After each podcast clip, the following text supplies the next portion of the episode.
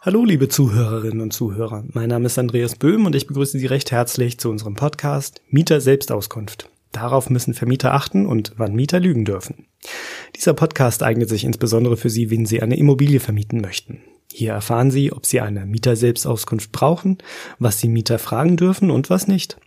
Dürfen Mieter Sie vielleicht sogar anlügen? Auch das klären wir im Podcast. Viel Spaß! Die erste Frage ist, sind Mietinteressierte gesetzlich verpflichtet, Ihnen eine Mieter-Selbstauskunft vorzulegen? Da kann ich sagen, nein. Die Mieter-Selbstauskunft ist nicht gesetzlich verpflichtend. Aber man kann ja danach fragen. Und genau das ist unsere nächste Frage. Wann dürfen Sie Interessierte nach einer Mieter-Selbstauskunft fragen? Nun, es ist so. Bevor Sie sich für eine Mieterin oder einen Mieter entscheiden, können Sie Interessierte bitten, eine Mieter-Selbstauskunft auszufüllen. Eine Mieter-Selbstauskunft hilft dann Ihnen dabei, den passenden Mieter, die passende Mieterin auszusuchen, die dann zum Beispiel auch zu den anderen Hausbewohnern gut passen und regelmäßig ihre Miete zahlen. Allerdings besteht laut Mietrecht für Mietinteressierte keine rechtliche Verpflichtung, eine Selbstauskunftvorlage auszufüllen. Im Gegenzug sind Sie als Vermieterin oder Vermieter aber auch nicht verpflichtet, Interessierten, die das ablehnen, die Wohnung zu vermieten. Doch was dürfen Sie, wenn Sie vermieten, in der Mieterselbstauskunft abfragen? Grundsätzlich dürfen Vermieterinnen und Vermieter in der Mieterselbstauskunft solche Informationen abfragen, an denen sie ein berechtigtes Interesse vorweisen können. Das trifft in erster Linie auf Fragen nach dem Einkommen zu. Aber auch Fragen wie, wer mit in die Wohnung einzieht oder ob Haustiere gehalten werden sollen, sind in der Mieterselbstauskunft zulässig. Was müssen Sie in Bezug auf den Datenschutz bei der Mieterselbstauskunft beachten?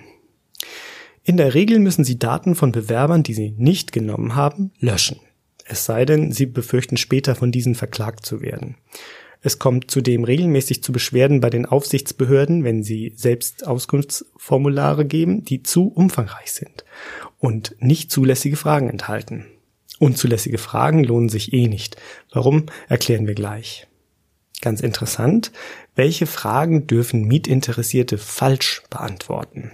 Dazu muss man sagen, rein private Fragen, etwa nach Parteizugehörigkeit, Gesundheitszustand oder auch Familienplanung, sind tabu. Sollte die Mieterin oder der Mieter sie im Formular dennoch beantworten, müssen diese Angaben nicht korrekt sein. Hier darf also geflunkert werden.